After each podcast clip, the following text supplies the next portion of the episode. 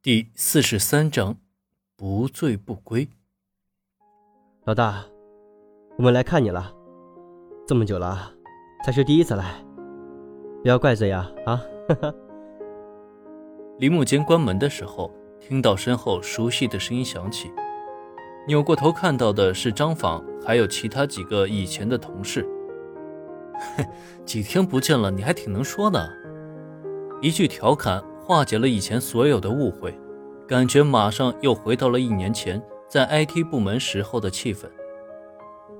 走吧，老大，我们喝几杯去。好，不醉不归。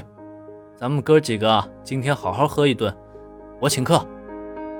五个人一起来到了路边的一个烧烤摊上，里边已经是满满当当了，光着膀子喝着啤酒也什么都不注重了。烧烤端上来。啤酒也倒上了，几杯酒下了肚，几个人就开始畅聊了起来。大多是工作时候的不如意，当初在一起是怎么怎么开心，现在怎么怎么不爽，再夹杂着对领导的不满和对邱总的不满。喝酒的时候是最开心的时候，可以大喊大叫、大吵大闹。铃木间的这帮兄弟，说远不远，说近也不近。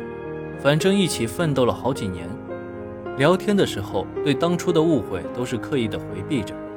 一转眼时间到了十一点，几个人纷纷道别之后就各回各家了。路边凉风吹过，林木间在等着回家的最后一班公交车。坐在公交车上，靠着窗户，想着自己近一年来的风风雨雨。公司岗位调整，分配到系统发展部。在莫名其妙的受贿，再就是留言，最后就是自己辞职，自己努力开着快餐公司。人生活为什么这么艰难呢？为什么有的人有那么多套房子，而自己这么努力却买不起一套？在到家的前一站，铃木间下了公交车，打算走着回家，让自己清醒清醒。现在虽然辛苦，但是一步步朝着自己的目标在努力。虽然那个目标很微不足道，一辆似曾相识的奔驰车停在离自己前边不远，夜色中有些模糊。车上两个人靠得很近，车停下来，两个人似乎又在拥抱，亦或是接吻。铃木间没有太注意，继续往前走。微醉的铃木间有些醉眼朦胧。等走到离车只有几米远的时候，猛然间看清楚了，那个穿白色裙子的女人不就是黄英吗？清醒过来的林木间转身走到一辆停靠在旁边的商务车旁。林木间想着，黄英不是说去见他的朋友了吗？这个男人是谁？一定要搞清楚。林木间站在车后边等待着。大约几分钟过后，黄英从车上下来，离开了车子。往回家的路上走去，而那辆奔驰车依旧停在原地。过了很久，铃木间借着空隙看清楚了，那个人就是陈涛。此刻，铃木间很想追上去问问究竟是怎么回事。等那辆车离去，铃木间突然间不想回家了，心中的疑惑加愤怒让铃木间脑海里边一片浆糊，漫无目的的走着。揉揉眼睛，看到旁边是安如玉所在的小区，在铃木间的脑海里边，黄英、陈涛、安如玉等人的影像交叉进行，头昏脑胀。也许是喝酒的缘故吧，又也许是刚才看到那一幕，让铃木间心里有了误会。铃木间来到安如玉的家门口，靠在门口按着门铃，等门打开的时候，安如玉穿着一身睡衣。蓬松的头发，碎花淡色的睡衣，赤裸着脚踩在地毯上，淡淡的香味传来。木间呀，你怎么过来了？这么晚了。我想你了，我想你了，呃，就来看看你。你是不是喝酒了？还是？我没喝酒，我从来不喝酒。走在大街上的铃木间不知道喝了多少瓶啤酒。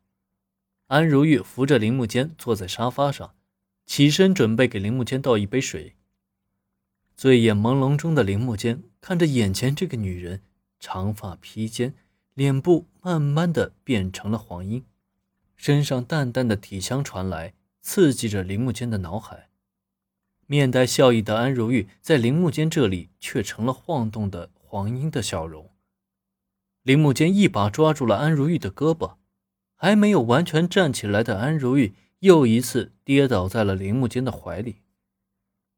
铃木间抱着安如玉，和安如玉亲吻在了一起，但是在他脑海里边，对面这个人是黄莺的脸，这个自己最爱的女人的脸是那么的秀美，也那么的吸引人。慢慢的，安如玉也紧紧抱住了铃木间。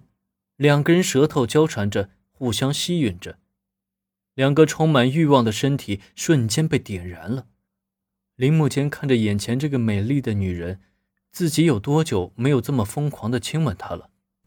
想着刚开始和黄英在一起时候的疯狂，面前这个女人就是黄英。林木间疯狂的亲吻着，从额头到面部，到耳朵，到脖子，嘴唇。一路向下，不放过一寸肌肤。还在醉酒状态的铃木间看着眼前这个美丽的酮体，突然有了虐待的念头，心中对黄英和陈涛的事情愤恨油然而生。铃木间亲吻着，全身不放过一处，从上到下，从高山到峡谷，铃木间疯狂的亲吻着，也撕咬着，不停的狠狠进出着。也许只有这样，才能发泄自己内心的不满。看着躺在身下的黄英，脑海里边却想：他为什么会和陈涛出轨？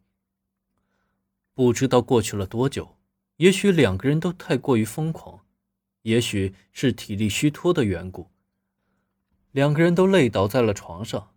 至始至终，铃木间脑海里边全是黄英的影子，似乎就是虐待着黄英，似乎就是这样。向黄英报复，林木金使劲的把身边的女人抱在怀里，呼呼的睡去。不知道过了多久，突然惊醒的时候，看着身边躺着的女人，借着床头微弱的灯光，看到的确是安如玉曼妙的身躯，突然间惊呆了。自己刚才明明是和黄英在发生关系啊，为什么一转眼却变成了安如玉？这一切。究竟是为什么？定了定神，努力回忆着昨天发生了什么事情。下午黄英离去，晚上张访他们一起喝酒，然后就是在路上碰到了陈涛和黄英，似乎是在拥抱，又似乎是在接吻。然后自己没有回家，为什么会来这里？为什么又会和安如玉赤裸着躺在一起？借着微弱的灯光，看到安如玉睡得正香，赤裸着身体搭在身上薄薄的毯子，侧身看着安如玉，想着在家里的黄英，不禁的抽了自己一个耳光。你醒了？啊。安如玉顺势把台灯打开，屋子里边瞬间光亮了很多。你昨天晚上是不是喝酒了？啊，我也不知道怎么了，我也想不明白。你昨天真的很棒，谢谢你。安如玉探身在林木间的脸上亲了一口。林木间明白安如玉说的“真棒”是指的什么。看着探出身来的安如玉，也是全裸着身体，身上有一些自己撕咬的牙印。林木间红着脸，用眼神暗示了一下安如玉。这些都是你咬的呀，但是我真的内心很舒服。安如玉顺势躺在了林木间的怀里，林木间抱也不是，不抱也不是。你应该看到过我自己拍的那些照片，从第一次修电脑后，我就知道你肯定看过我那些照片。那些是我自己拍的，也许在别人的眼里，我有着幸福的生活。但是内心的落寞，又有几人能懂？只有自己知道自己的落寞与悲哀啊！我需要伪装自己，从来不苛求做一次真实的自己。我也渴望有一个安全的空间，一个可靠的男人帮助我一层层撕去虚伪的外衣，在这个男人的身边自由的展示着自己。我不怕被你嘲笑，我已经很久没有性生活了。我和我老公结婚后不久，因为车祸他就失去了性能力，以后我就只有靠自己的双手解决。安如玉躺在林木间的怀里，小声的说着，与其是说着，也可以说是呢喃着。林木间也慢慢的理解了安如玉，也是一个受伤悲哀的女人，不禁的抱紧了安如玉。昨天晚上，你给了我期待许久的体验，谢谢你。